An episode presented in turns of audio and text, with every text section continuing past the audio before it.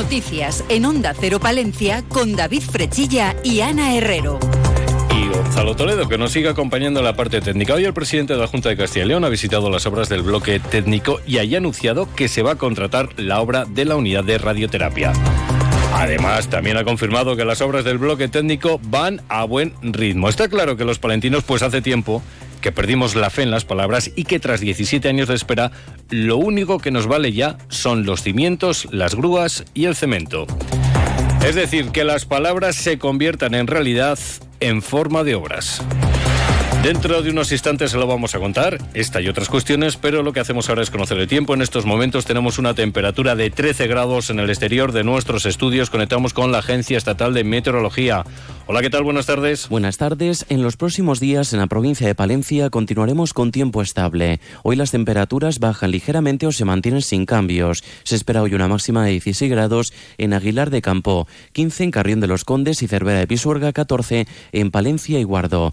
Mañana las temperaturas se mantienen con pocos cambios, registrándose algunas heladas débiles dispersas. Se espera mínimas en la próxima madrugada de 3 grados en Cervera de Pisuerga, 0 en Palencia y Aguilar de Campo, menos 1 en Carrión de los Condes. Las máximas mañana de 17 en Cervera de Pisuerga, 16 en Aguilar de Campo, 15 en Carrión de los Condes y Guardo, 14 en Palencia. Hoy y mañana tendremos cielo poco nuboso con algunas nubes altas. Se esperan también brumas y nieblas preferentemente en la meseta. El viento será de intensidad floja y de dirección variable, predominando la componente norte mañana. Es una información de la Agencia Estatal de Meteorología.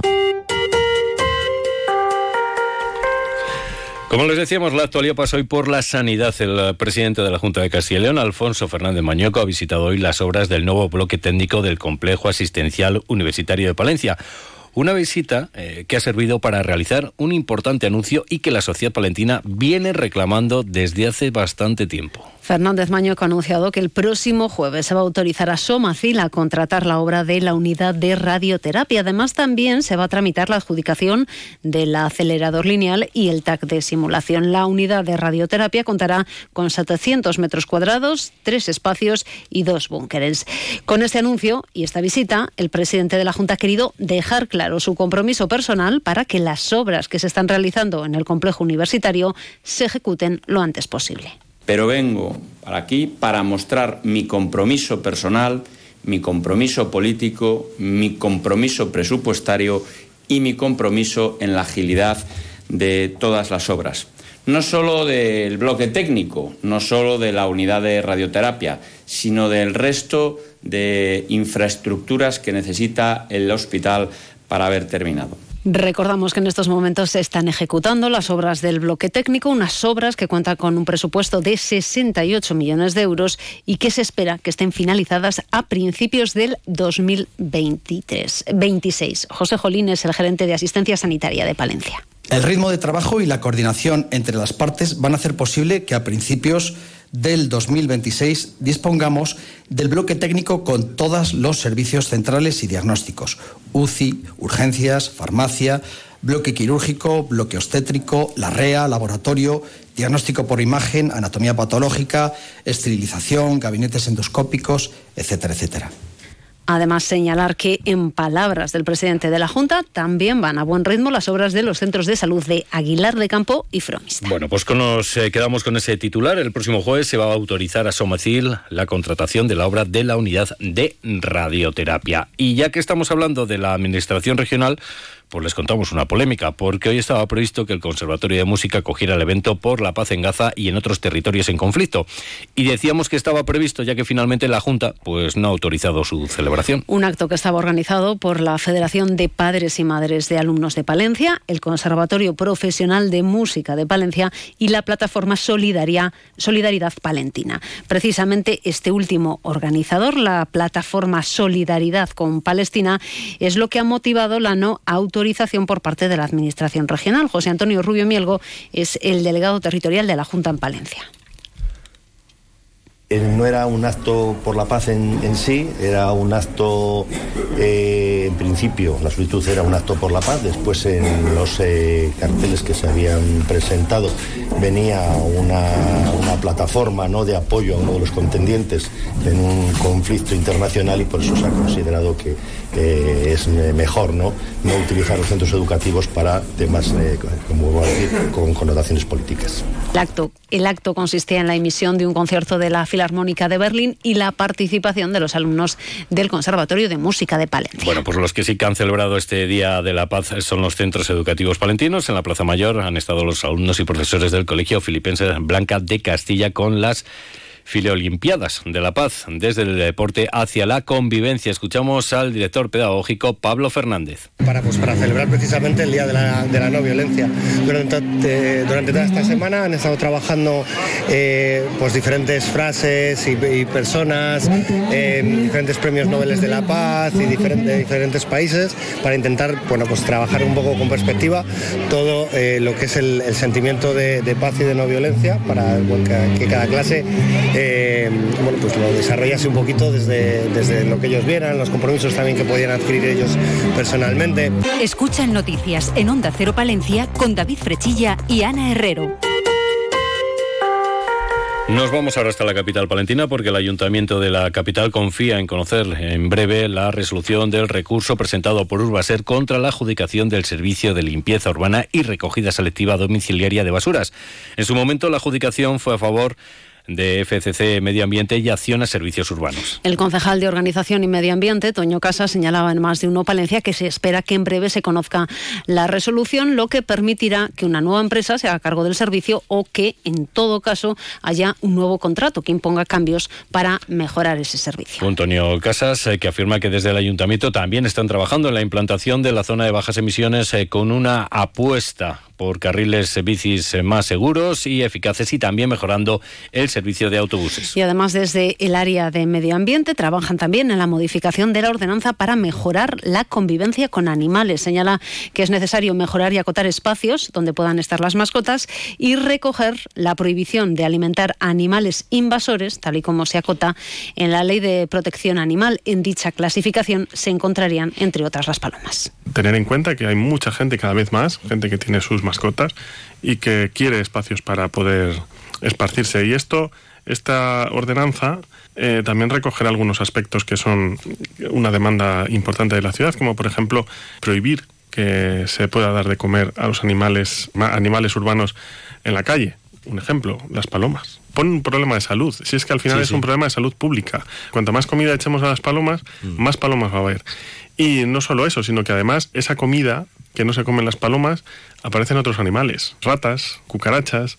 Bueno, pues seguimos hablando de la capital palentina, aunque ahora de los usuarios de un servicio de transporte como es la alta velocidad. Los datos son rotundos. El trayecto media distancia, alta velocidad entre Palencia y Madrid es el tercero más demandado de nuestra comunidad, con 12.300 abonos expedidos por Renfe bonificados por la Junta, solo por detrás de Valladolid y Segovia.